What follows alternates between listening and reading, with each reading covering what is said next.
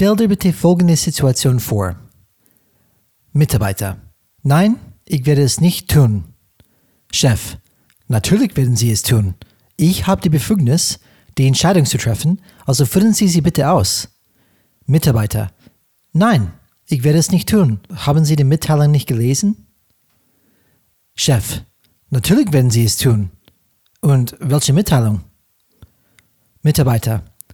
Wir haben jetzt eine flache Organisation, in der Sie nicht mehr für mich entscheiden können. Ich treffe jetzt meine eigenen Entscheidungen. Chef.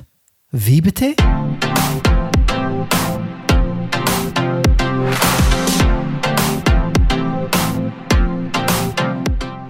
Hallo alle Changemakers draußen. Willkommen zu Changes Rad Podcast, wo wir jeden Mittwoch Impulse und Ideen zum Change Management geben.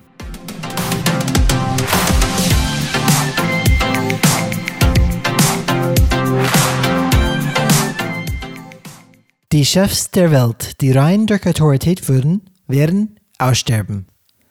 Lasst uns sogar noch einen Schritt weitergehen. Diese Chefs waren eigentlich nie Leader. Im heutigen Podcast diskutieren wir darüber, wie ihr eure Rolle als Leader in diesem sich ständig veränderten Geschäftsumfeld beibehalten oder festigen könnt. So, willkommen zurück, Leute. Heute haben wir Folge 14. Lieber Chef, dein Job ist weg. Wir geben zu, der Titel ist ein bisschen provokativ, aber es hat eine Begründung dahinter. Wir haben zum Beispiel letzte Woche über die Zukunft gesprochen und heute geht diese Zukunft ein bisschen weiter und wir spinnen ein bisschen und überlegen, wie schaut es wirklich in Zukunft aus? Gibt diese typische hierarchische Führung noch oder nicht? Und bei meiner Seite, wie immer, ist mein guter Kumpel Alex. Willkommen zurück, Alex. Wie geht es dir? Hey, hey, hey. Hallo zusammen. Ich wünsche euch einen wunderschönen Tag, Abend, egal welche Uhrzeit ihr uns gerade hört. Es lohnt sich auf jeden Fall dran zu bleiben. Wir haben echt ein wunderschönes Thema, wie schon Brian gesagt hat. Und ich finde es gar nicht so proaktiv. Ich sage, es ist eher die Wahrheit. Lieber Chef, dein Job ist weg. Such dir was Neues. Es gibt Leute, Führungskräfte draußen, die gerade schützen, Alex. Was? Was? mein Job ist weg. Nicht, wenn ich um, es ähm, sage, aber wenn es ein CEO sagen würde. Ja, ja, ja. So, was meinen wir erstmal damit? So, wir kennen diese traditionelle Rolle des Chefs. Das heißt, Macht, die auf Autorität basiert. Der einzige Grund, warum dieser Chef der Chef ist, ist, weil es auf Papier steht und unterstützt wird durch das Organisation. Das heißt, die, die, der Chef hat Autorität oder Macht durch Legitimation. Und ich glaube, wenn wir uns alle die Frage stellen würden, würdest du deinem Chef folgen, wenn er morgen nicht mehr dein Chef wäre? Und was ist die Antwort? Ja? Nein? Hell no. Was, was würdest du beantworten? Und ich bin sicher, dass vielleicht viele sagen würden, nee, der Typ sowieso nicht. Ich habe, ich weiß zum Beispiel selbst, was die beste Weg ist. Und darum geht's wirklich, oder? Wir haben einfach lange, lange Zeit diese, diese starre Hierarchie, wo man sagt, okay, wir haben Positionen drin, die sind ähm, limitiert und wenn du eine von diesen Positionen hast, dann hast du diese Macht durch Legitimation und dadurch kannst du Macht ausüben. Ob es wirklich effektiv ist, das ist eine andere Frage. Aber wir glauben, dass zukünftig diese Macht durch Legitimation nicht mehr da sein wird, weil was wir merken, ist durch diese starre, rigide Hierarchien, die sind nicht mehr bereit für diese dynamische, schnelllebige Umfeld, die es draußen gibt. Das heißt, wir müssen es schaffen, dass die ganze Personalbelegschaft, diese ganze Potenzial eher genutzt wird und nicht, nicht mehr gefangen in irgendwelche Rollen, in irgendwelche Abteilungen steckt und verstecken bleibt, weil das nicht raus darf durch diese Hierarchie. Die müssen hervor, diese Ideen und diese Potenzial muss hervorgebracht werden, damit das Unternehmen, ge, wie sagt man das, Alex, ähm, gewappnet oder ist es richtig oder bereit auf jeden Fall ist für Wappnet diese. ist schon das richtige Wort dafür. Okay, okay, danke für diese neue Umfeld. Alex, hast du Chefs gehabt in der Vergangenheit, wo du sagst, ganz ehrlich, wenn er auf Papier nicht mein Chef wäre, würde ich definitiv diese Typ nicht folgen oder diese Frau nicht folgen? Sehr wenige. Sehr Vielleicht- wenige Chefs, die du folgen würdest oder Also nicht folgen würdest? Schön wäre es, wenn es andersrum wäre, aber sehr wenige Chefs, denen ich folgen würde. Okay. Und warum? Wa- Warum meinst du das? Ähm, aufgrund einfach ihres Benehmens, ihres Verhaltens, wie, ähm, wie sie Entscheidungen vorangebracht haben, wenn sie überhaupt Entscheidungen gebracht haben. Ähm, das Vertrauen war teilweise natürlich nicht da. Natürlich sage ich. Also man war sich halt nicht sicher, macht er das für sich selber oder macht er es für einen. Unterstützt er einen und sobald es dann kritisch wird, lässt er einen wieder fallen. Macht er Mikromanagement? Macht er, äh, ist er überhaupt da für mich? Ist er gar nicht da für mich? Ist er, vertraut er mir? Da gibt es so viele äh, verschiedene Verhaltensmuster, wo du sagst, nein, dir würde ich nicht folgen. Okay. Und das sind jetzt noch die positiven Formulierungen. Es gibt natürlich dann noch die berühmten Alpha-Tiere, die Psychopathen. Alex, das, kommt dieser Satz bekannt vor? Die Mitarbeiter sind nicht hier wohlzufühlen, die sind hier zu arbeiten. Oh ja, den habe ich auch gehört. Das war nicht so. Die sind, ja genau, solche Sätze, ähm, die, die kennen wir vielleicht dann aus diese, ich würde fast sagen, diese Indust industrielle Seiten. Die sind irgendwie diese old, old school, Das tayloristische. Zeitalter der Massenproduktion, ja. Genau, genau. Und Leute, lassen wir uns weitergehen. Wir müssen nicht ewig in dieser alte Muster dann bleiben. Und Alex, Ich denke auch, dass er ja, erreicht sein Zenit, wenn ich ehrlich bin. Also wir sind jetzt am Zenit gerade von dieser Massenproduktion. Es gibt ja auch die Schlagwörter von Industrie 4.0, Arbeit 4.0 und das, halt, das sind einfach nur, ähm, die sagen einfach, es findet was Neues statt. Es sind halt Dinge, also aus technischer Sicht, aber auch die technische Sicht bedeutet auch, dass eben diese Massenproduktion nicht mehr das Wichtigste ist, sondern andere Fähigkeiten der Organisation. Wie zum Beispiel, wie gehst du mit Daten um? Oder wie konstruierst du ähm, ein Umfeld, dass du te- effiziente Teams hast, die zusammenarbeiten und sich auch mit den Unbekannten agieren können. Also wenn du gar nicht weißt, was jetzt das Ziel ist und trotzdem kannst du ein Team losschicken und kannst dir sicher sein, auch wenn sie vier oder fünfmal versagen, dass danach ein Produkt rauskommt, mit dem deine Firma die nächsten drei Jahre überleben kann. Das heißt, der Zenith, ich habe erstmal lange überlegen müssen, was heißt das überhaupt? Okay, jetzt kenne ich das Zenith auf, auf Englisch auf den Peak. Das heißt, Ja. wir, wir sind so weit gekommen, wie wir können, mit dieser alte ähm, Art und Weise zu führen und eine Organisation zu strukturieren. Jetzt brauchen wir irgendwas Neues. Wir brauchen irgendwas Neues für die Zukunft eigentlich schon für das Gegenwart. Unsere älteren Zuhörer werden aber sicher sagen, ach bitte, das haben wir schon so oft gehört. Allein Jetzt die bin, ich gemeint, Generation, jetzt bin ich gemeint. Was ist alt für dich?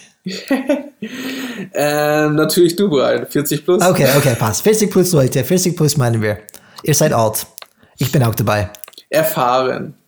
Erfahren, genau. Der Silberrücken, hat ein Kollege mir immer gesagt. Wir sind die Silberrücken von den Gorillas. okay. Und ähm, es geht einfach darum, ähm, bei meiner Generation, ich bin ja, ich gehöre der Generation Bayern, das sind ja die, die ab 80 geboren sind bis, keine Ahnung, 90er, glaube ich. Ich kenne mich nicht aus, nicht mehr. Das ist so viele Generationen. Ja, in irgendeiner Studie von meiner Marktforschung steht das drin, wie die Aufteilung ist. Aber das ich glaube schon, dass du Generation Y bist. Das Genau, also zumindest nach den Alter. Ich finde auch geil, nach egal wann du geboren bist, bist du Generation und fertig. Aha, ich bin jetzt Generation Y, danke. Was Genau, das genau. Du darfst nicht irg irgendwelche andere Eigenschaften haben. Du bist Generation Y. Genau, weil wir so dominiert sind von unserer Zeit damals. Die 80er und 90er. Geile haben uns so, so negativ beeinflusst, dass nicht mehr Geld das Wichtigste war oder ist. dass wir Sachen hinterfragen. Wie könnt ihr euch trauen? Du spinnst doch. Und somit haben wir, also schon damals habe ich, weil vor allem im Studium hat mich das interessiert, bevor ich das Arbeiten auch brauche, in meinen, in meinen ersten Job oder auch ein bisschen nach, habe ich immer wieder Artikel gelesen, die über, über die Generation Y, wie das sich äh, äh, auswirkt auf die Führung, auf die Arbeitswelt, dass neue Anforderungen sind, dass dieses Work-Life-Balance immer wichtiger wird, etc. Und dass, mhm. dass du nicht mehr mit Geld und Appellen die, diese Generation, also mich, führen kannst, sondern mich anders motivieren musst. Leute, ich kann aus Erfahrung sprechen. Ich war ja Alexes Führungskraft. Wie lange ist das schon her? Er hat recht. Man kann eben nicht durch tayloristische Ansätze in Autorität führen. Das geht einfach dann nicht. Glaub mir, ich Generation habe, Y, Leute. Generation Y. ich habe einen Freiwilligen, ich habe in der Bundeswehr freiwillig 18 Monate gedient. Ähm, und also ich habe ein FDLer heißt das, heutzutage hieß das damals. Mhm. Ich war auch eine der letzten Generation, wo die Wehrpflicht noch hatte. Und habe halt erstmal verlängert, weil ich mir überlegt habe, die Offizierslaufbahn zu machen. Und auch damals hat das nicht so ganz funktioniert. Ich habe meine Möglichkeitsräume immer gesucht. Trotz autoritärer Führung. Und in der Bundeswehr ist es sehr autoritär. Absolut, absolut. Und du sprichst einen sehr wichtigen Punkt an, Alex. Und ähm, wir haben nicht nur diese, diese äußeren Kräfte, die auf das Unternehmen wirken und uns in, es immer schwieriger macht, zu agieren. Weil wenn ich starre Hierarchien habe, tue ich mich schwerer, schnell und dynamisch zu agieren nach äußeren Kräften. Und dann haben wir das zweite Problem, innere Kräfte. Und wir sprechen von Erwartungen. Das heißt, Mitarbeiter von heute, Generation Y, Generation Z, Generation, keine Ahnung, was alles uns zukommt, die haben andere Erwartungen als Leute hatten, die vor vielleicht 40 Jahre gearbeitet haben. Und jetzt haben wir diese neuen Erwartungen und vielleicht ist die Erwartung nicht mehr, ähm, ich höre euch zu, weil ihr die Chef seid und ich folge einfach euch blind, weil, wie gesagt, auf dem Papier stehst du, steht es einfach, dass du der Chef bist. Alex, ich glaube, wir können das sogar sehen in die Schule. Oder? Ja. Einfach, einfach, wenn man sagt, okay, vorher war die, die Lehrer oder die Lehrerin immer vielleicht das Autorität, Autorität in, in, in die Schule und die, die Schüler haben, glaube ich, von Haus auf vielleicht ein bisschen mehr Respekt gegenüber dieser Person. Und mittlerweile ähm, hat sich diese Dynamik zwischen Lehrer und, und Schüler oder Lehrerinnen und Schüler geändert. Dieser Respekt ist nicht von Haus auf einfach da. Und das ist vielleicht dann eine oder zwei Generationen her. Ja, was auch interessant ist, dass, dass diese starre Unterrichtsform, zumindest von, ich kenne ein paar junge Lehrer, die habe ich meinen Freundeskraft, die jetzt gerade die ersten beruflich, also nach dem Studium, ihr Referendariat geschafft haben, die erste Festanstellung ein, zwei Jahre schon haben und die gerne, also bevor Corona-Krise natürlich war, statt im Frontalunterricht aktivere Lernformate genutzt haben. Mhm um einfach mit, mehr mit dieser Gruppendynamik zu arbeiten und finden auch, dass es viel, viel positiver ist als so ein starrer Frontalunterricht.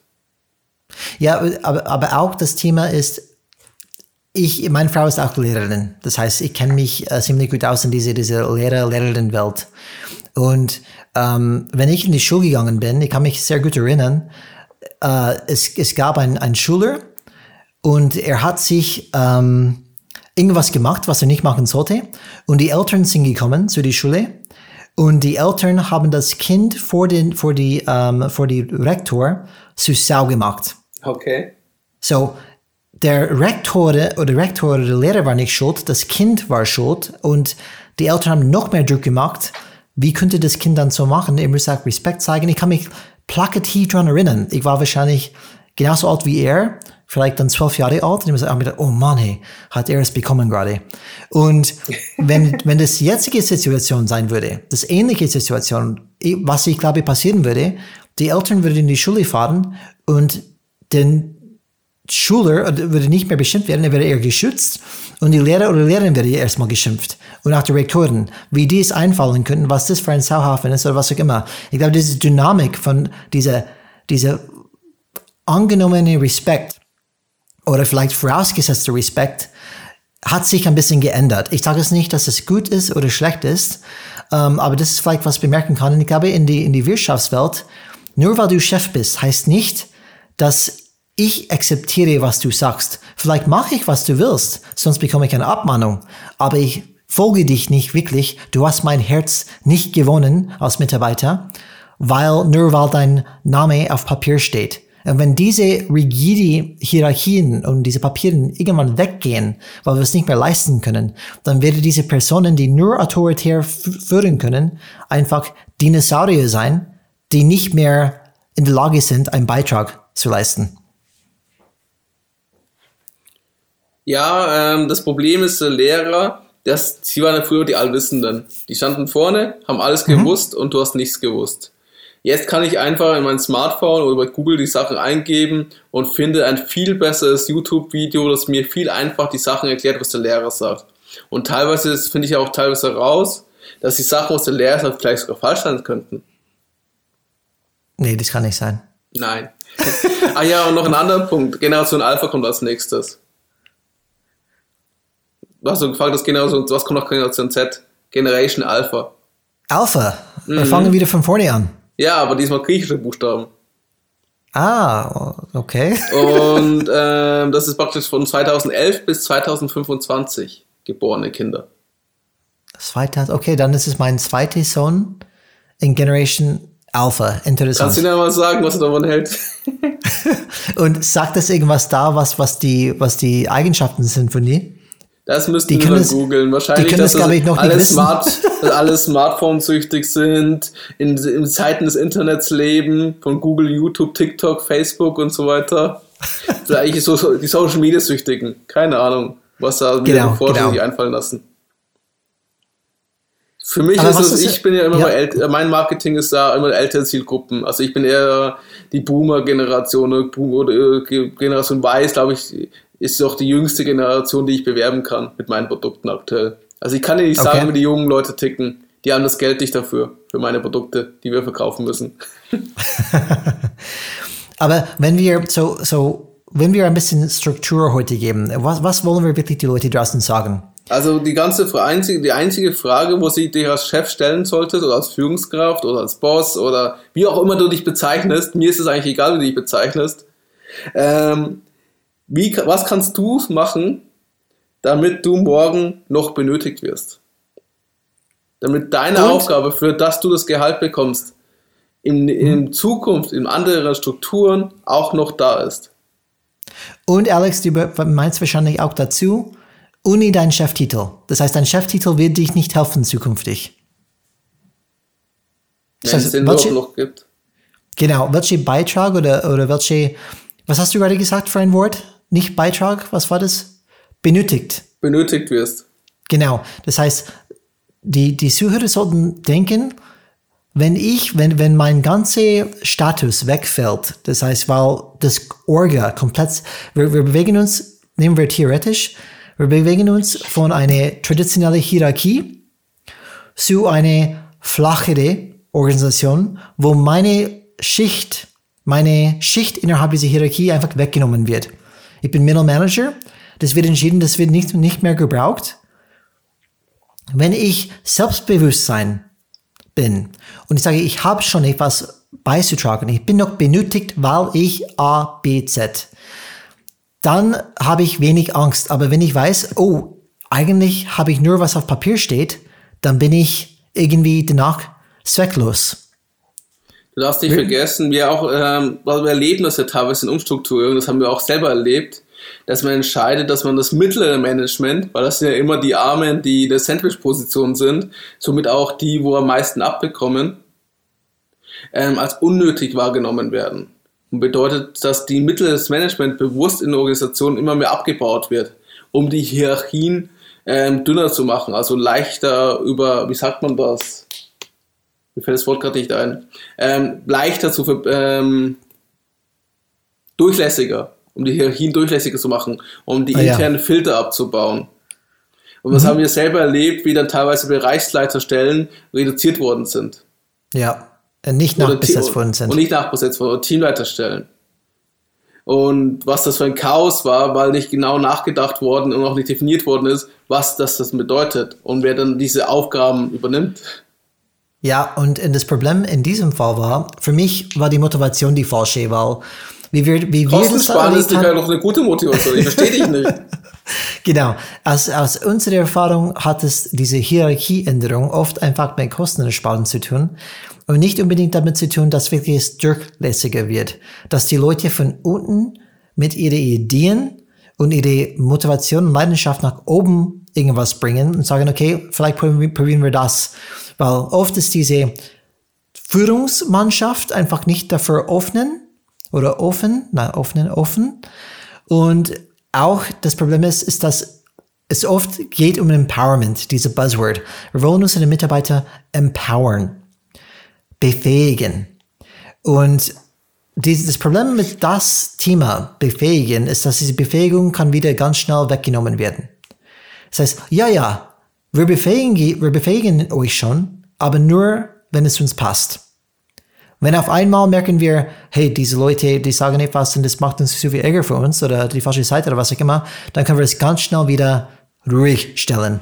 Und ich habe ein bisschen gelesen ähm, in unterschiedlichen Organisationen, diese, es gibt diese moderne, relativ moderne Organisationsart Holokratie, die Zappos dafür äh, ein bisschen berühmt geworden ist.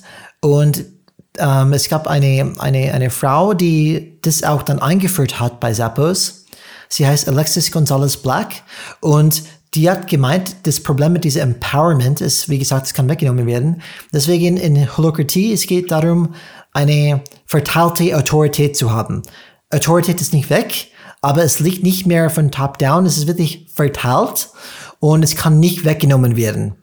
Und das ist etwas, was, was ich meine, einfach, wenn wir sagen, okay, das ist nur ein Beispiel. Es gibt wirklich wahrscheinlich hunderte Magst Beispiele. ganz kurz den Zuhörern, die das Wort noch nie gehört haben und noch nie was mit diesem neuen Betrieb, äh, Betrieb, äh, mit diesem neuen Betriebssystem für Unternehmen zu tun hatten oder auch noch nie davon gelesen haben, ein bisschen aufklären, was dahinter steckt und wie das ganz, ja. ganz kurz beschrieben aussieht. Genau, absolut. Was ist der Unterschied Punkt. zwischen Führung per Rolle oder Führen per Position? Genau.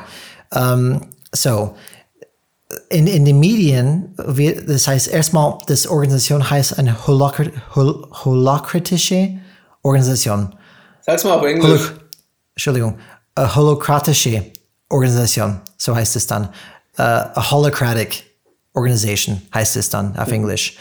Und um, oft in den Medien ist es so dargestellt wie ein Chef, chefloses Organisation. Es gibt keinen Chefs. Das stimmt allerdings nicht.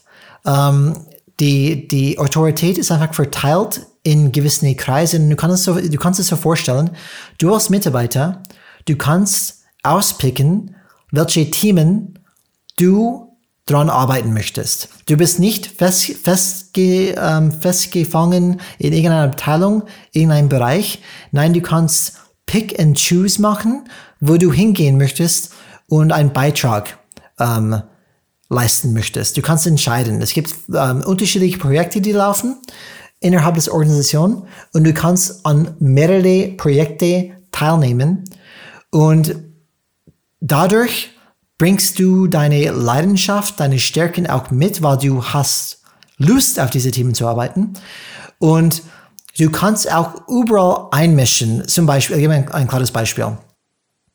Wenn ich mitbekomme, dass unser Produkt, vielleicht habe ich täglich Kundenkontakte, wenn ich mitbekomme, dass, dass die Kunden immer sagen, unsere Produkte sind überhaupt nicht wasserfest, wie wir es werben. Wir haben wirklich ein Wasserfest-Problem, weil die gehen immer kaputt, wenn die in Wasser kommen. So, es gibt ein, typischerweise eine Product Management Abteilung. Und ich kann vielleicht ein E-Mail schicken und ich weiß nicht, was damit passiert, weiß ich nicht, aber das hol holokratische Ansatz kann sagen, hey, ich bin direkt an die Kunde, ich weiß, was hier los ist. Ich gehe zu diesem Kreis, diesen unterschiedlichen Kreisen innerhalb dieser holokratischen Organisation. Ich gehe hin zu den Termin, ich muss mich nicht anmelden, ich kann einfach hingehen und ich sage, was ich erfahren habe, was das Problem ist. Und diese Person, die dafür verantwortlich ist in diesem Kreis, sagt, okay, danke für den Input, wir nehmen es gleich mit, mit auf und du darfst auch mitwirken. Und diese äh, freie diese, diese Möglichkeit, frei zu bewegen innerhalb des Organisations, ist das Hauptunterschied. Man hat keine starre rigide Abteilungen, Bereiche. Ich kann mich entscheiden, an was ich arbeite und ich kann mich vernetzen und arbeiten. Und es gibt keine Top-Down-Hierarchie mehr.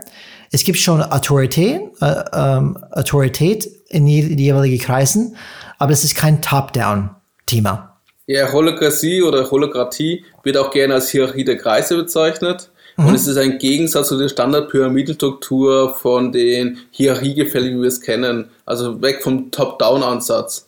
Mehr zur Demokratie und alle Mitarbeiter sollen daran beteiligt sein im Entscheidungsprozess. Auch wenn man über Gehälter spricht oder von Anstellung von neuen Mitarbeitern. Also Themen, die in vielen Unternehmen heilig sind und nur an bestimmten Organisationsstrukturen gebunden sind. Mhm.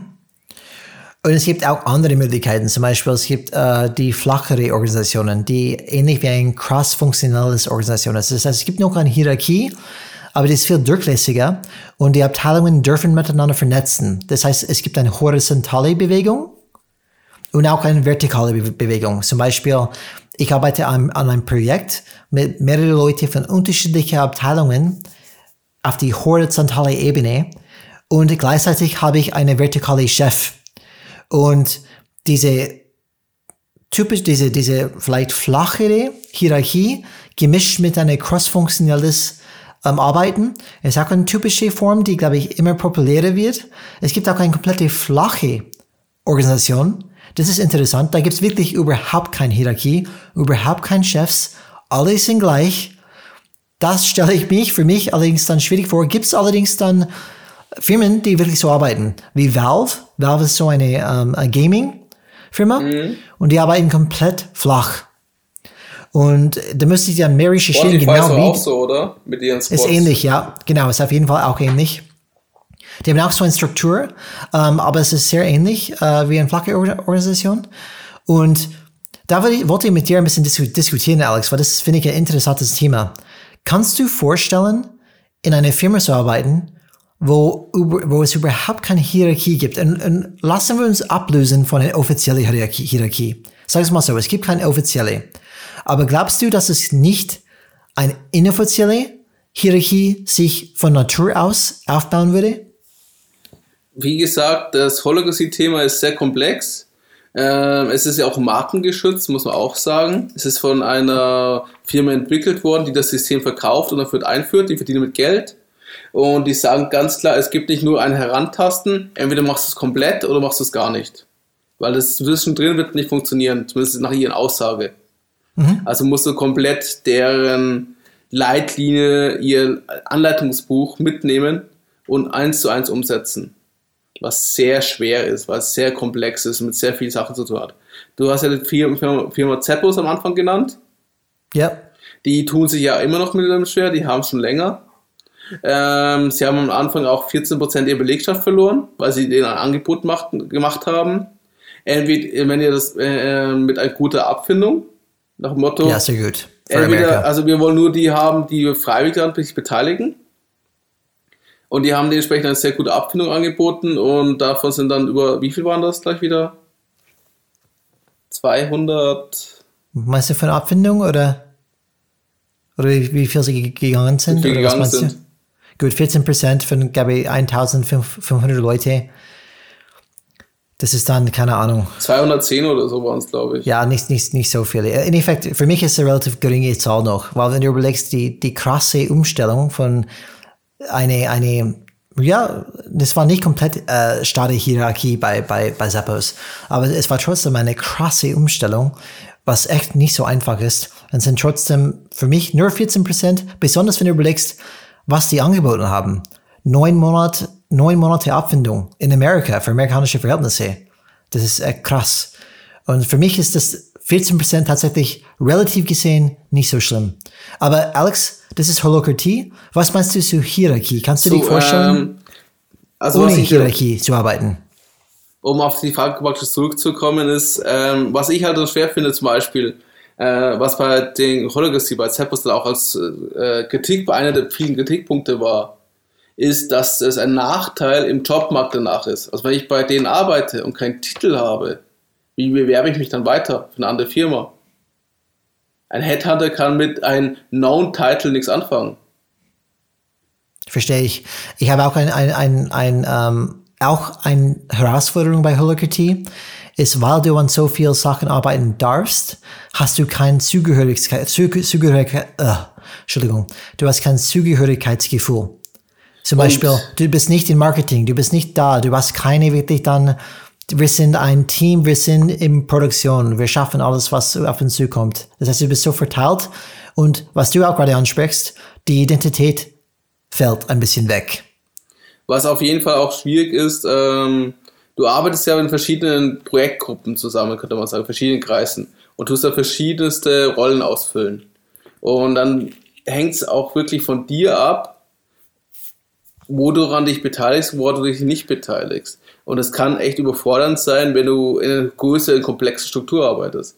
Also bei kleinen Firmen kann ich mir das vorstellen, aber wenn du in Unternehmen arbeitest wie Volkswagen oder Daimler, wo, hundert, wo Tausende von Mitarbeitern sind, stelle ich mir das sehr interessant vor. Also mir fehlt, ja, ein, bisschen die, mir mhm. fehlt ein bisschen die Struktur, genau wie du es gesagt hast. Also mir fehlen zumindest die Leitlinien, die Rahmen. Mhm. Für, in, für in so kleinen Arbeitsgruppen kann ich mir das sehr gut vorstellen. Das wünsche ich mir auch sehr, sehr, sehr gerne. Ich bin ja meistens durch meine Projekte sowieso in Schnittstellen mit verschiedensten Abteilungen tätig. Bedeutet, ich habe keine disziplinarische Macht irgendwie auf diese Personen. Daher muss ich ja auf Augenhöhe mit denen arbeiten. Und ich mhm. habe eher, die Hierarchie ist meistens sogar ein Widerstand. Weil wenn mein Bereichsleiter mit seinem Bereichsleiter oder ihrem Bereichsleiter gerade in Konflikt sind und wir trotzdem dieses Projekt stemmen müssen, dann ist das eher kontraproduktiv für mich, was ich sehr oft erlebe. Weil er wird mhm. natürlich das tun, was sein Bereichsleiter möchte, um sich selber nicht zu schaden. Ich glaube auch, dass es ein natürliches Bedürfnis ist von Menschen noch, dass es schon eine Hierarchie gibt in Gruppen. Egal, also ob es auf Papier steht nennen, oder nicht. Ich will es einfach Verantwortlichkeiten nennen. Dass für gewisse Leute ähm, also es gibt ja immer diese Rollenmodelle, also verschiedene Rollen zu haben. Und das versucht der Holocracy auch zu befriedigen. Aber was hier einfach fehlt, ist, was sie versuchen durch diesen Bereichsleiterkreis, nenne ich das. Ich weiß nicht, wie das genau das, dieses Lead-Link, Lead-Link, glaube ich, nennt sie das. Lead-Link. Das ist praktisch der Führungskreis in der Organisation. Der, wo den Purpose, den Sinn sagt, wo soll es hingehen? Wo soll es die Richtung hingehen? Und das ist, was man da immer dann haben müsste. Also Aber Alex, kennst, man müsste für kenn, sich ja. selber praktisch so eine Art Richtlinie haben, dahin musst du arbeiten, das sind deine Möglichkeiten. Die große Schwierigkeit, was ich dann hier sehe, ist auch das Thema Gehalt, ist ein sehr empfindliches Thema, ähm, vor allem hier in Deutschland. Und das andere ist, wie definierst du dann deinen Mehrwert? Weil aktuell ist ja meine Position auch mit einem guten Gehalt verbunden. Mhm. Auch mit einem guten Training und Weiterentwicklung. Verliere ich das dann alles? Weil wenn ich jetzt einfach nur irgendwas, äh, weil hier verschiedene, wie definiert man meinen Wert? Ja, aber du bist gefangen, du bist aktuell gefangen noch in diese Details äh, von, von Arbeiten. Nehmen wir einfach einen ein, ein Schritt tiefer tiefer als diese hygienischen Faktoren wie Status und Job und äh, Geld. Finde ich aber trotzdem wichtige Punkte, weil das ist ja das. Sage sag ich nicht, dass es nicht wichtig ist. Sage ich nicht, was, was ich machen möchte. Wir können gerne zurück dazu kommen, weil das sollten wir zurück, zurück dazu kommen, was sind genau die Probleme mit solchen Strukturen. Aber bevor wir das machen, möchte ich kurz tiefer gehen. Glaubst du, dass es nicht so ist, dass es ein natürliches Pecking Order gibt? Das heißt schon, es gibt immer einen Chef in, in, in, in einer Gruppe, egal welche Gruppe du, du, du kennst, es gibt immer einen Leader und es gibt immer Follower. Ich persönlich kenne keine Gruppe, und, und muss auch sagen, die erfolgreich zusammenarbeitet, die keinen Leader hat. Was meinst du? Und wenn zum Beispiel, nehmen wir einfach die Familie, was die, die meisten Leute haben, gibt es da einen Leader in der Familie und wenn zum Beispiel diese Leader nicht akzeptiert wird, dann geht diese Familie normalerweise auseinander. Zum Beispiel, nehmen wir ein, ein banales Beispiel. Ähm, ich als Sohn habe einen Vater und mein Vater vielleicht war die, äh, der autoritäre, autoritäre Person. Ähm, wenn wir aufgewachsen sind, er hat die Entscheidungen getroffen. Aber wenn ich aufgewachsen, ich wachse, ich wachse auf natürlich, dann werde ich auch ein Mann und ich sage, weißt du was, du bist nicht mehr der Chef von mir. Und wenn wir zusammen sind, kommt es ständig zu ähm, Konflikt, weil ich möchte mich nicht sagen lassen, was ich zu tun habe. Und dementsprechend, der Team, dieser Familienteam, würde es nicht mehr funktionieren als Unit, weil der Sohn geht raus. Er geht immer wieder raus. Nee, macht mein eigenes Ding. Und das ist, wo ich nicht sicher bin. Ich glaube, mit die Menschen können sich schon, schon so entwickeln, aber ich glaube, aktuell sind wir sehr hierarchisch geprägt einfach. Ähm, da bin ich nicht ganz so deiner Meinung. Aus Deswegen frage ich dich. Interessiert mich zu hören, was du, was du denkst. Also ein einfacher Grund ist, weil du genau gesagt hast, der Sohn geht dann raus. Was macht dann der Mitarbeiter, wenn du im Arbeitskontext bist? Er geht auch raus. Wie viele Alpha-Tiere hast du schon erlebt, wo du dachtest, wenn es er nicht geht, gehe ich? Ja, ja, schon, Alex. Aber die Gruppe. Also, die, die, die, genau das ist mein Punkt. Er geht raus und es gibt keine Gruppe mehr. Ja, eine Gruppe braucht eine Hierarchie. Ja, aber das, das ist ja genau das Thema mit der neuen Führung. Du gehst dann aber davon aus, dass diese Führung oder diese Person dann, dann alles weiß und die beste Lösung hat. Die ist allwissend. Weil er ist ja, mhm. die, er ist der Führer. Er muss es wissen. Er sagt, wohin es geht. Nee, da bin ich nicht dabei, weil das, das ist nicht der einzige Dann ist es aber keine, äh, dann ist es aber kein äh, Anführer. Nee, das glaube ich nicht, weil ich, ich, ich führe zum Beispiel täglich und ich habe definitiv nicht so viel Expertenwissen wie meine Mitarbeiter. Das hat nichts damit zu tun. Es gibt unterschiedliche Wege Ah, dann muss man ja definieren, was versteht, so verstehst du unter Anführer. Weil bei der einen Modell mit dem Familienvater. Leute, Leute, war, die dich folgen. Leute, ja, die dich folgen. Dann ist es, hat es, dann hat es ja was damit zu tun, nicht, dass, dass die Gruppe einen Anführer braucht. Die Gruppe, Gruppe entscheidet, wer der Anführer sein kann. Oder der genau. Das die ist ein demokratischer eine. Prozess. Genau, die suchen irgendwie. Und das ist der Unterschied. Und das ist, was ich meine. Es ist nicht irgendwie bewusst, dass, dass wir sagen, hey, da ist unser Leader. Das entwickelt sich einfach. Das merkt man zum Beispiel bei den Sportmannschaften oder was auch immer. Irgendwie, es gibt dieser eine Typ oder vielleicht dann zwei Typen oder Frauen, wo man sagt, okay, irgendwie alle hören zu, wenn die sprechen. Oder alle folgen die dann eher. Das ist für mich immer eine natürliche Entwicklung innerhalb einer Gruppe natürlich aber auch teilweise, also in Sportvereinen gesteuert. Weil der Trainer versucht, die Leute ja nach seinen Fähigkeiten einzusetzen. Und er beachtet auch, wie die Spieldynamik ist. Deswegen, früher war es ja sehr, äh, sehr wichtig, zum Beispiel im Fußball, dass du viele gute Einzelspieler hattest. Jetzt ist es wichtig, wie diese Spieler im Team funktionieren. Also, ja, ja, Team, also Mannschaften, die im Teams funktionieren, sind immer effektiver als elf einzelne Fußballgötter die genau, ego egoistisch genau. spielen. Es ist nicht die beste, es ist nicht, wie sagen die das? Es ist nicht die elf Besten, es ist die beste Elf. Genau. Schöner Spruch. ja, ja. Aber genau darum geht es mir. Ähm, mein Beispiel mit der Familie ist, der Vater hat gesagt, ich bin der Beste, ich weiß alles, deswegen bin ich der Führer. Und was passiert? Die äh, Kinder rebellieren dagegen und verlassen die Familie, weil er einfach mhm. zu dominant ist. Und das passt perfekt wieder zur Mitarbeiterwelt. Das versucht der Holacracy zu schaffen. Weil du musst äh, Leute haben, die einen leiten. Ich, ich würde sie, ich als Anführer, wohl, wenn man es als Leader nennt, Anführer, bedeutet ja. aber, ihr müssen Leute auch folgen. Und der Leader genau. muss wissen, wie er mit der Gruppe hantiert, damit er die besten Entscheidungen und besten Handlungen aus diesem Team ausführt. Und das ist auch der gute Ansatz, sozusagen, was ist der Unterschied zwischen damals und heute? Wir haben damals, was wir teilweise immer noch erleben, diese transaktionelle Führung. Bedeutet, ich gebe dir die Ziele vor, ich kontrolliere, ob du diese Ziele erreichst und wenn du die Ziele nicht erreichst, mache ich dir Dampf unter den Kessel. Und ach ja, und das Neueste, das ist zumindest der modernen Zeit geschuldet, ich muss einen Mitarbeiter ein bisschen weiterentwickeln. Ich muss ihm Kompetenzen geben. Jetzt haben wir aber, reden wir über die transformatische, äh, transformatische Führung. Geht die Stimme aus? Die transformatische Führung bedeutet, ich weiß nicht, ich muss mit dem Wissen um, ich musste mit dem Nichtwissen umgehen können. Ich weiß, dass ich nicht alles weiß, wie du gesagt hast. Ich bin Führungskraft und ich bin mir sicher, dass meine Mitarbeiter mehr wissen als ich.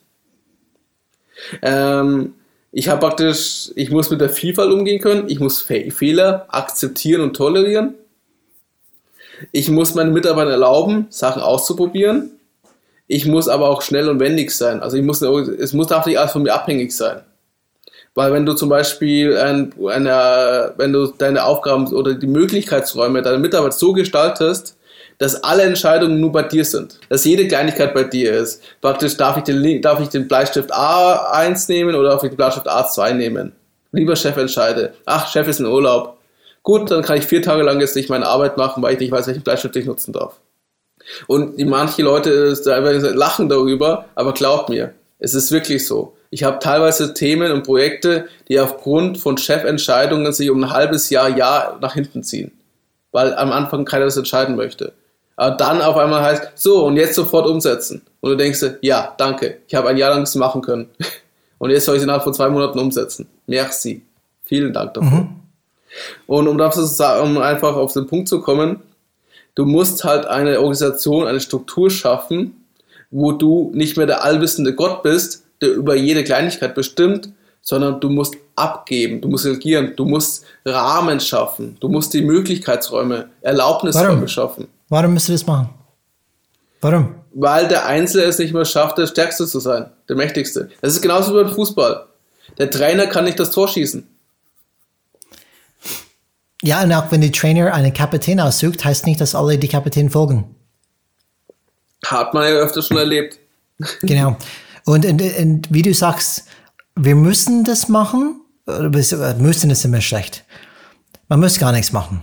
Aber damit Firmen schneller agieren können zukünftig und wirklich die, diese ungenutzte Potenzial von den ganzen Mitarbeitern in diese untere Schichten die Hierarchien nutzen können, müssen die diese starre ähm, Regelwerk aufbrechen. Oder? Du es musst halt bedenken, darum, dass diese, mhm. Pla diese Planwirtschaft, wo ich mich am meisten darüber aufrege, dass die Jahresbudgets dann definiert werden und dann musst du ein Jahr lang mit hantieren, egal wie die aktuelle Situation ist und wie flexibel man sein muss oder wie schnell man anpassen müsste. Du hast jetzt das Budget, geh damit um und kann, du bist eh, kannst eh sicher sein, dass am Ende des Jahres eher ein Teil des Budgets nochmal gekürzt wird, wo wir automatisch eh so mit Puffer einrechnen. Bei der ja, du rechnest mit Puffer einfach rein. Aber wir sehen das bereits in Projektmanagement, äh, dass die starre Wasserfallmethode oft einfach nicht mehr praktikabel ist mit dieser schnelle, schnell belebende, dynamische Umwelt. Deswegen diese agil, agile Vorgehensweise. Die Wasserfallprojekte, also mir, ich, ich habe selber schon ein paar Wasserfallprojekte gehabt, leider. Nicht freiwillig. ja, manchmal sind die sinnvoll. Bei Bauprojekten und sowas, das kann schon sinn, ja, sinnvoll aber selbst sein. dann muss man eine gewisse Flexibilität haben. Ja, klar. Also ich kenne kein Projekt, wo per Wasserfall funktioniert hat. Es musste immer nachgesteuert werden. Bei dir, in deine, in deine Erfahrung, oder, oder was meinst du? In meiner Erfahrung und meiner Umgebung natürlich. Kann ich mhm. nur aus der Perspektive bei, sprechen. Bei mir aber, ist genauso. Im E-Commerce-Bereich, das ist gang und gäbe, dass das Wasserfall nicht mehr passt agil, das heißt iterativ muss man vorgehen und einfach antasten, dass man einfach dann viel schneller vorankommt und viel schneller ändern kann anhand dieser Bedürfnisse im Markt. Du musst halt bedenken, dass du mit dem Wasserverbräuch sehr viel Zeit und Energie für die Planung investierst und wenn du dann anfängst, ist der Plan schon längst hinfällig. Ja, ja, das ist oft so. Lastenheft schreiben, äh, diese ganze typische Sachen. Aber es ist ähnlich wie in der Wirtschaft. Und ich würde sagen, Organisation müssen wir auch ändern. Wir müssen auch dynamischer, agiler werden, damit wir dieses Umfeld überhaupt dann wirklich dann damit umgehen können. Und wie gesagt, es geht darum, wir sagen nicht, dass eine, eine traditionelle Hierarchie erstmal schlecht oder gut ist. Das hat seine, seine, ähm, seine Dienst gemacht. Aber im Endeffekt, die Langkarte passt nicht mehr zu das Land. In Effekt, das, eine, eine Firma bewegt sich auf einer Landkarte und sein Plan und seine Struktur passt nicht mehr zu dem Umfeld. Und was noch schlimmer ist, es gibt so viele Menschen, die in diese große Apparat gefangen sind. Zum Beispiel, ich, ich spreche auch aus meiner persönlichen Erfahrung. Ich bin jemand, die meine volle Potenzial erreichen möchte. Das kann ich nicht, könnte ich auch nicht in irgendeiner Firma, wo ich war. Weil ich war immer begrenzt durch meine Rolle, meine Abteilung und durch die Struktur. Und zum Beispiel, ähm, ich kann mich erinnern, wenn ich meine Firma angefangen habe, ich habe gefragt, ob ich mit der Geschäftsführer sprechen könnte, weil ich wollte wissen, was ist seine Vision. Weil nur wenn ich verstehe, was seine Vision ist, kann ich das überschlagen auf meine Rolle und in meine Aufgabe implementieren. Die Aussage von meinem Chef war, nee, das spricht. Wenn jemand mit ihm spricht, dann den Bereichsleiter, aber kann es definitiv nicht mit der Geschäftsführer sprechen. Das heißt, ich könnte überhaupt nicht, es war gar nicht erlaubt, das dann zu tun. Und wenn ich zum Beispiel eine Idee hätte und sage, eigentlich, ich glaube nicht, dass mein Chef oder mein Chefchef oder sein Chef, Chef, Chef das verstehen wird, ich möchte direkt mit ihm sprechen. Es tut mir leid, gar nicht erlaubt. Und wenn ich das mache, kriege ich ein Risiko auf den Deckel und habe ein Problem. Und das ist, was wir vermeiden möchten. Weil was passiert? Wenn ich bis zum Geschäftsführer kommen möchte, muss ich meinen Chef überzeugen, sein Chef überzeugen, sein Chef Chef überzeugen. Und höchstwahrscheinlich werde ich runtergeschossen während dieser Prozess, weil die Chef-Chef sagt, nee, das macht viel zu viel Arbeit für mich. Und du hast auch nicht vergessen, dass selbst wenn du, wenn, das haben wir auch oft genug erlebt, wenn wir gefordert werden, bringt uns neue Konzepte, bringt uns neue Lösungsansätze, wir haben das und das Problem. Dann setzt du dich zusammen, machst ein Brainstorming für ein, zwei Stunden, lieferst Sachen und hörst dann nie wieder was. Mhm. Das machst du ein, zwei Mal mit und danach ist es sehr schwer, die Leute zu motivieren, das nochmal vernünftig zu machen. Ja. Und, und denk dran, Alex, wie viel einfach potenziell verschwendet ist, nur wegen die Struktur. Weißt du, weil Leute nicht wirklich den Gefühl haben, dass mein Beitrag überhaupt irgendwas wert ist, dass es wert, wertgeschätzt wird und dass ich überhaupt irgendwas hier zu sagen habe. Da warum sollte ich mich überhaupt Energie ausgeben? Warum denn? Höchstens bekomme ich eins auf die Deckel? Ja, lieber nicht. Und ich glaube, die, die erfolgreiche Organisationen in die Zukunft werden Wege schaffen, dass das nicht mehr so krass gibt, dass schon mehr Möglichkeiten, mehr Rahmen zukünftig gibt, wo die Leute sich wirklich selbst verwirklich, verwirklich, verwirklichen können und auch ihre Ideen und Potenzial hervorbringen können. Ich möchte zukünftig für so eine Organisation arbeiten, wo ich mich und mein Potenzial vor hervorbringen kann. Wo ich sage, ich kann mich voll entwickeln, wachsen und alles bringen, was ich zu bieten habe. Was bedeutet das dann für die Führungskraft? Eine Führungskraft. Braucht man sowas? Du hast gesagt, man braucht einen Anführer, einen Leader in der Gruppe. Das, das passiert oft natürlich. Das passiert, ist für mich auch eine natürliche Entwicklung, einfach von Menschen her. Und ich habe kein Problem, jemandem zu folgen, aber die Person möchte ich auswählen. Nicht andersrum. Ich möchte einfach jemanden wählen, wo ich denke, oh ja, der folge ich gern, weil kann unterschiedliche Gründe sein, liebe Führungskräfte draußen. Hab keine Angst für die Zukunft, weil es gibt mehrere Möglichkeiten, einfach eine, ähm, eine Führungsposition oder beziehungsweise eine Leader zu werden. Zum Beispiel, du kannst durch Expertenwissen, ein Thema, die Alex angesprochen hat. Du kannst die Person sein, die den ähm, Wegbereiter ist. Man sagt, hey, folgen wir ihm, er schafft die Rahmen für uns, er schafft die Ressourcen für uns, immer wieder. Oder ist der Typ, der einfach alles klar macht mit den Stakeholders und überzeugen kann. Es gibt so viele Möglichkeiten. Die Frage ist, für was stehst du als Führungskraft in der Zukunft? Und für mich persönlich ich möchte mich verwirklichen. Und das wird wahrscheinlich so eine Mischmasch zwischen teilweise ist kollaborativ, wir entscheiden gemeinsam, teilweise sagen, okay, machst du die beste Entscheidung, weil du kannst dich am besten aus durch Expertentum, oder sagen, machst du das lieber, weil du, du bist die beste Person, du bist am fähigsten, das dann zu machen. Aber da kommen wir zurück, it all starts with you. Da muss jede selbstbewusst genug zu sein und sagen, das kann ich, oder du bist eigentlich besser für dieses Thema eine wirkliche Zusammenarbeit. Manchmal ist vielleicht, vielleicht manchmal bist du die Leader, manchmal triffst du die Entscheidung, manchmal ich.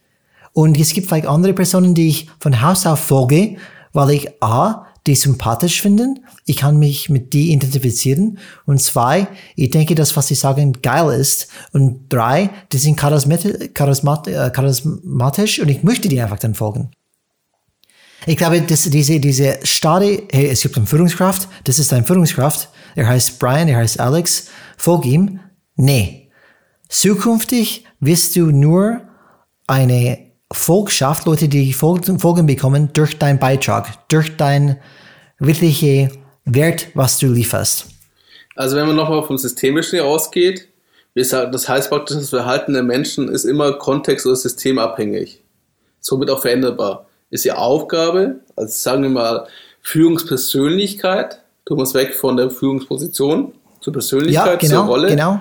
Mhm. Ähm, einen Rahmen zu definieren und wo das Vertrauen aufgebaut wird, wo praktisch eine Art Sicherheit und äh, für die Mitarbeiter aufgebaut hat, wirksam, damit sie wissen, dass sie wirksam arbeiten können, dass sie einen Sinn darin sind und dass sie selber in dieses Flow-Element reinkommen. Der Flow. Was ist der Flow, Alex? Äh, der Flow, puh, wie definiert man das?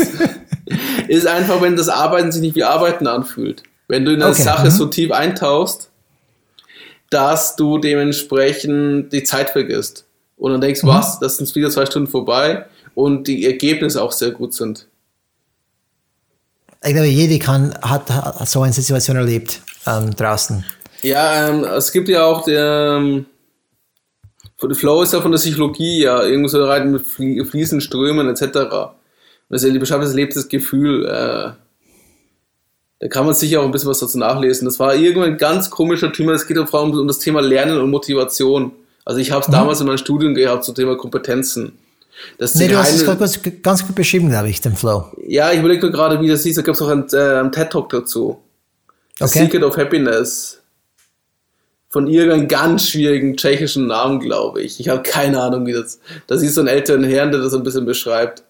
Wo Okay. von Können wir Bergsteigern erzählt, etc. Muss man mal gucken. Können Okay. wir dann vielleicht verbinden Können wir- für die Leute, die es genau wissen wollen. Aber auf das Thema Genau. nochmal zurückzukommen, ist eben entsprechend, du musst als Führungspersönlichkeit den Rahmen dafür schaffen. Du musst dir das Vertrauen bearbeiten. Du musst ihnen Sinn geben. Du musst Fehler tolerieren. Du musst, du musst jeden Mitarbeiter individuell wahrnehmen.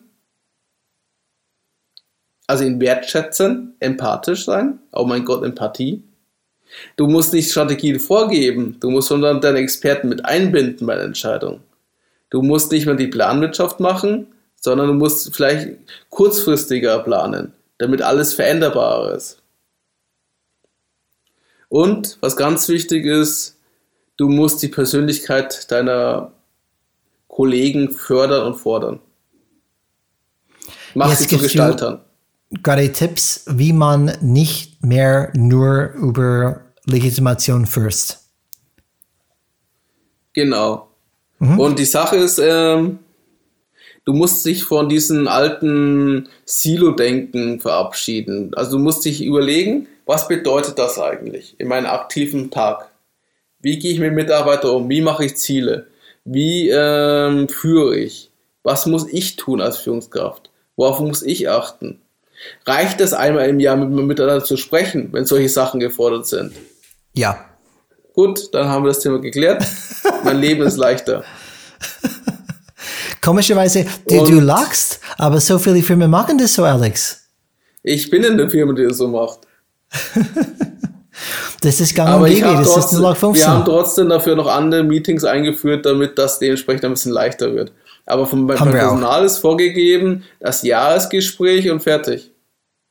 Ja, aber Alex, jetzt will ich das wieder so, so hervorbringen, weil jetzt machen wir einen Kreis. Äh, wir kommen wieder zurück zu dem Punkt, wo du vorher warst. Das Problem ist, wenn wir sagen, ähm, wir, okay, wir empowern die Employees, die Mitarbeiter, die dürfen auch vielleicht frei bewegen und so weit kommen, wie die können, vom Potenzial her. Ähm, und vielleicht ist es nicht mehr starr geregelt an Rollen und ähm, Positionen und, oder es ändert sich ständig. Und dann hast du das Problem vielleicht mit Gehalt. Welchen Beitrag bringen die? Wie wollen wir das dann überhaupt messen? Und wie heißt diese Rolle überhaupt? Wie du schon gesagt hast, das hat ein bisschen mit Identität zu tun. Wer bin ich? Für was stehe ich? Und was ist meine Aufgabe? Und da wird es ein bisschen ähm, schwierig, weil Menschen identifizieren gern mit irgendeiner Rolle oder irgendeiner Aufgabe, ein Status. Status ist oft wichtig. Und ich wollte einfach dann zurückkommen, weil das ist das Thema, das du vorher angesprochen, äh, ab, angesprochen hast, bevor wir ein bisschen tiefer eingestiegen ähm, sind. Weil wir sollen das Thema schon ansprechen, weil das ist schon ein, eine große Herausforderung. Wir sehen es bei die holokratische Ansatz, dass es ein großes Problem ist. Bei einer flachen Organisation glaube ich auch. Und ein ganz, ich spreche für mich persönlich, Alex. Ich würde mich auch schwer tun, wenn ich nicht mehr weiß, wie ich heiße in, innerhalb einer Firma oder was meine Rolle ist. Und Alex, wir kennen das ähm, aus ähm, Handel. Haben beide in Handel gearbeitet. Und auch im Marketingbereich hat jede einen Titel. Zum Beispiel. Ob es Online Marketing Manager ist oder Senior Marketing Manager oder Expert oder was auch immer. Wie jetzt, wo ich unterwegs bin, im Industriebereich, oft die Sa auf die Sachbearbeiterebene, die haben überhaupt keinen Titel. Es steht nur Oder da. einen sehr nicht aussagekräftigen Titel, alles sein kann. Ja, aber ich kenne überhaupt keinen. Es steht nur die Abteilung, das heißt die Name und die Abteilung, aber überhaupt nichts kein Titel, gar nichts. Und das ist für mich, wo ich denke mir, das ist echt nicht gut. Weil das, das zeigt für mich auch keine Wertschätzung. Was, was machst du dann überhaupt hier? Du bist gar nicht wert genug, einen Titel zu haben.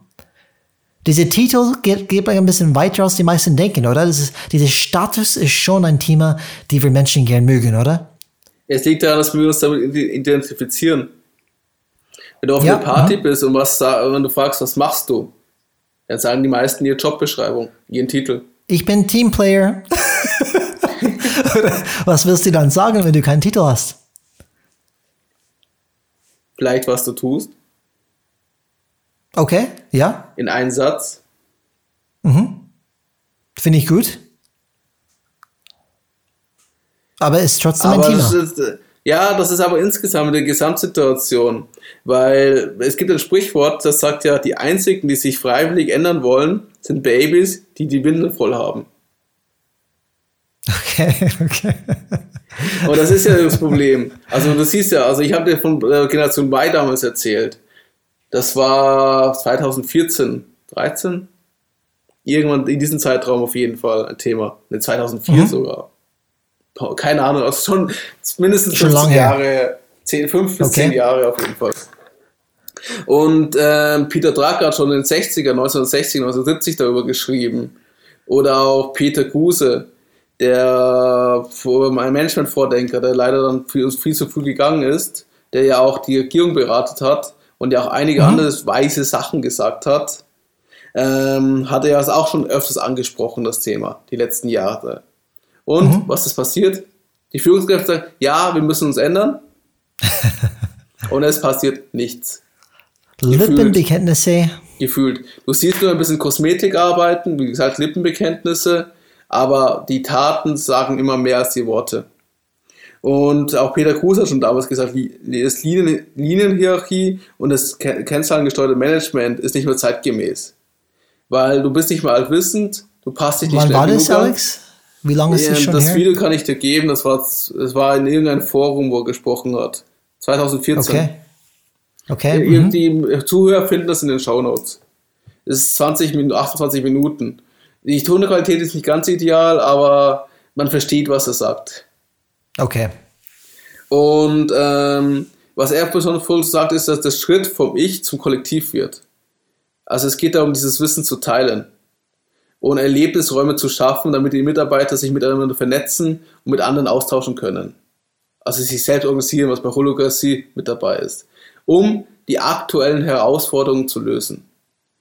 Die alten Strukturen sind einfach nicht mehr flexibel genug, um mit der heutigen Zeit der VUCA-Welt also der nicht planbaren Welt, klarzukommen. Mhm. Und die einzige Möglichkeit, auf sich zu fahren, ist, möglichst schnell dann auf sich zu fahren.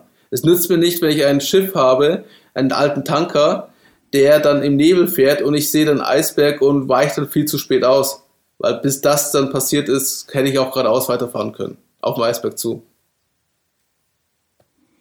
Ja, und ich glaube, ähm, von, von, von das ganze Thema, was wir sprechen, und wo es wirklich schwierig wird, weil wir sprechen von Identität und ähm, wer kriegt was und wer, be wer bekommt mehr Geld, welchen Beitrag leiste ich. Da, da greifen wir wirklich Glaubenssätze an. Glaubenssätze wie, es gibt nicht genug für alle. Ich muss auf mich schauen. Das ist eine, glaube ich, tief setzende Glaubenssatz, die viele haben, statt ein Glaubenssatz wie, es gibt genug für alle. Das ist halt diese Pyramidendenken die Pyramide ist oben spitz. Ja, genau, genau. Und das ist sehr stark geprägt. Das heißt, man muss wirklich klug, glaube ich, vorangehen, wenn man sowas machen möchte. Du kannst, glaube ich, nicht Status komplett wegnehmen. Du musst einfach eine andere Art und Weise finden, das trotzdem beizubehalten. Ein Titel vielleicht nicht, aber die, die Person muss schon verstehen, was er macht, glaube ich, und warum es wert ist. Er muss auch verstehen, was er in der Gruppe beibringt, also was seine Rolle ist. Und dafür ja. muss er auch selbst, muss sich selbst zu viel wissen. Du musst halt sehr äh, eine gute Selbstwahrnehmung haben, damit du auch verstehst, wie du auf die Gruppe wirkst. Du musst ja. auch bereit sein, anders zu denken. Und du musst mit der Vielfalt klarkommen. Mit der Diversität. Bedeutet, du musst mit Menschen klarkommen, die anders sind als du. Die anders denken als du. Und du Oh kannst nicht das sagen, ich bin der Einzige, der alles weiß. Ich habe Recht, du hast Unrecht. Diese einfache ähm, richtig-falsch-Logik funktioniert einfach nicht mehr. Es führt eher zur Verwirrung. Weil das erlebe ich auch sehr oft in meinem Beruf. Leute sagen, das ist falsch, das ist richtig. Und am Ende weiß keiner mehr, was falsch oder richtig ist. Und es ist eher eine Starre dann. Weil dann zwei Bereichsleiter sich zum Beispiel streiten, weil beide unterschiedlich das sehen. Oder weil das, was richtig war, innerhalb von zwei Monaten falsch ist, weil sich die Rahmenbedingungen verändert haben. Coronavirus hat das sehr schön gezeigt. Homeoffice war falsch. Jetzt ist auf einmal Homeoffice richtig. Oh mein Gott, jetzt ist gerade wieder ruhiger. Jetzt können wir wieder Homeoffice falsch machen. Was ist jetzt? Ist Homeoffice falsch oder richtig als Mitarbeiter? Bin ich jetzt der effektive Mitarbeiter draußen in meinem Büro als bei mir daheim? Oder bin ich nur effektiv, wenn ich als Mitarbeiter ins Büro komme, dass mein Chef mich ja auch sehen kann, wie ich meinen Bildschirm anstarre mit meinen leeren Augen und reißen Schnarchen? Sprichst Ich weiß es dich, nicht. Alex, oder? Vielleicht. Ähm, Alex, ein Punkt, den wir gar nicht angesprochen haben, aber wir haben keine Zeit mehr dafür. Wir müssen einfach zu Ende kommen. Ich Ähm, möchte nur noch zwei Sachen sagen, bevor wir zum Ende kommen. Ich weiß ein Wie bisschen immer, Zeit, wie kein, immer. kein Problem, kein Problem, aber. Die Ehrenrunde ähm, ist es wert. Erstens, ähm, auch wenn das so ist, nur zu Thema Effizienz, Effektivität, Arbeiten, dazu können wir eine eigene Folge machen. Aber ich hatte wirklich einen Chef, einen Bereichsleiter, der mir auf den Bildschirm schauen wollte. Der so das Büro, äh, der so die Tische so positioniert hat, dass er mir auf den Bildschirm schauen konnte. Er hat nach ein paar Wochen aufgegeben, weil ich als Social Media Manager natürlich auf Seiten gehen konnte, die nicht so arbeiteffizient sind, wie seine Vorstellungen sprachen. Und ich konnte es immer begründen mit beruflichem Interesse. Ein paar Katzenvideos liefen dann in Dauerschleife. Nur so zum Thema Effektivität. So viel zum Führen, Alex, äh, mit Autorität. Das funktioniert einfach dann nicht. Aber, und, Und- das andere Thema ist, Ja. was ich noch sagen wollte, wir haben ja unseren Thomas Lauer, der das Thema Change Management schon Bücher geschrieben hat. Und er hat auch das Thema Führung drin stehen. Und er sagt ja, dass die Führung in transformatischen äh, Strukturen und Funktionalitäten anders sein muss. Und zwar muss er ein Visionär sein, er muss der Coach sein, er muss das Vorbild sein und er muss der Wohltäter sein. Okay. Das sind vier Rollen, die ich Richtung. gleichzeitig erfüllen muss. Für Visionär, ich muss ein motivierender Realist sein, ich muss den Sinn vermitteln, und zwar langfristig. Der Coach, ich muss Hilfe zur Selbsthilfe machen. Also ich muss wie ein Sporttrainer fokussi- fokussieren. Und mein wichtigstes ist konstrukt Mittel dazu ist konstruktives Feedback, damit sich die Person entwickelt. Das Vorbild heißt machen, nicht reden. Taten sagen mehr als äh, Worte, ist eines meiner Lieblingssprüche auch Fehler erlauben und eine Lernbereitschaft zu sagen. Das heißt, selbst wenn ich als Führungskraft oder Führungsrolle, wie wir es jetzt neu definieren, ja, muss ich auch bereit sein zu sagen, ja, das war falsch oder das Wissen ist veraltet, ich brauche neues Wissen. Oder Fehler sind gut, damit wir wissen, wie wir es zukünftig richtig machen müssen. Oder das war der falsche Weg, jetzt wissen wir, wie es nicht geht. Gesundheit? Oder was das auch mal war? Ich habe keine Ahnung. Ich weiß auch, also ich weiß zwar nicht, wie, ob es richtig ist oder falsch, lass es uns ausprobieren und wenn nicht, dann wissen wir zumindest, wie es nicht geht. Und der Wohltäter, das finde ich auch als Aspekt ist, ich will keinen Egoisten als Chef. Ich möchte keinen Chef haben, der nur an sich denkt und nur an seine eigenen Vorteile. Er, er muss praktisch die Vision, also den Sinn, über seine Person stellen können und das mir auch durch seine Taten zeigen. Also das ist ein gutes Template, ähm, wie man vielleicht dann sehen kann, wie man zukünftig führen kann, ohne eine Legitimation oder ohne zum Beispiel, wenn diese, diese Hierarchie nicht mehr gab, wenn man so führen würde, würde man wahrscheinlich Follower haben. Bedeutet aber für dich als Führungskraft, du musst mal überlegen, wie du mit Menschen umgehst. Du musst überlegen, wie du mit Menschen kommunizierst. Und du musst für dich überlegen, was bedeutet es, äh, eine gute Führung zu sein. Was machst du mit den Menschen, die unter dir sind?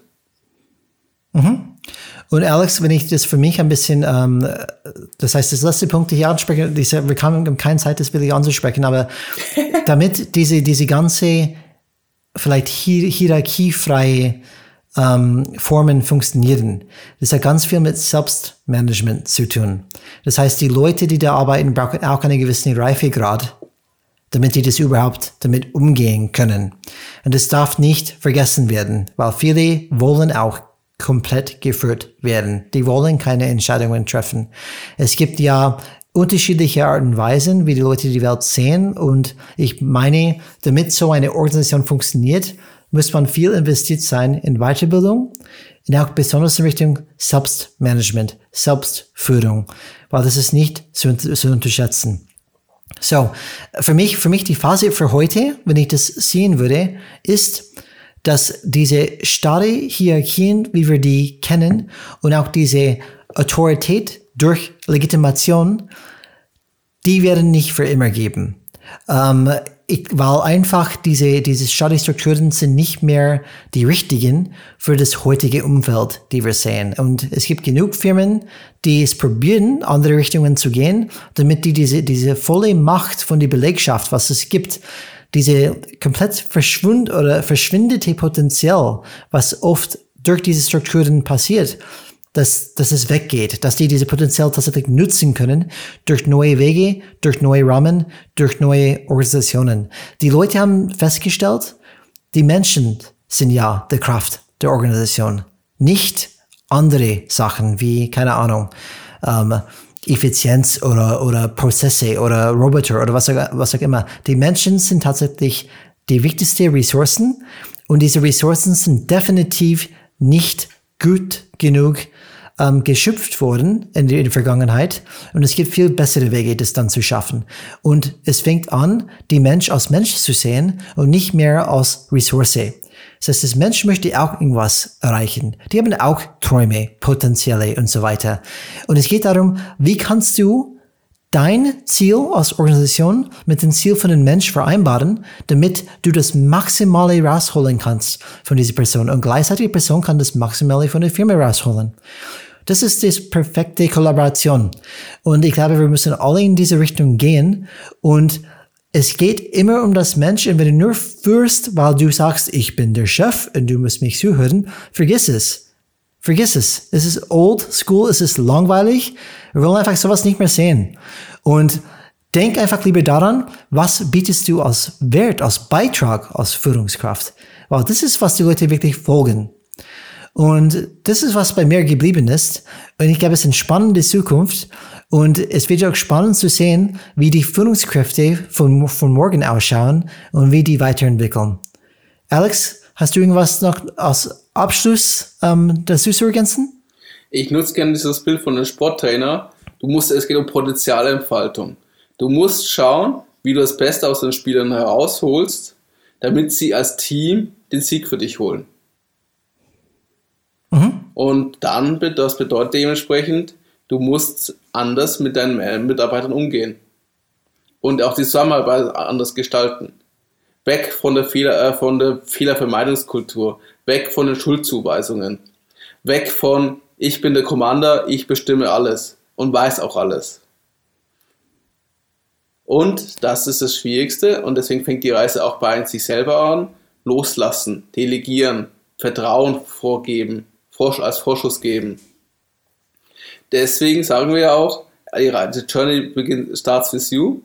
Welche Folge war das? Folge Nummer 8. Folge Nummer 8. Gar nicht so lange her. Und genau. denkt daran, also Change is red, habt Mut, die Zukunft zu gestalten. Man kann auch im hohen Alter sich neu entwickeln und neu erfinden. Wenn du mir nicht glaubst, es gibt einen berühmten Psychologen, Gerald Hüther, google einfach danach, der hat ein paar schöne Videovorträge dazu. Dass man auch im hohen Alter neue, ne, äh, neuro, äh, neuro, neue neurale Netzwerke aufbauen kann und sich auch neue Verhaltensmuster aufbringen kann.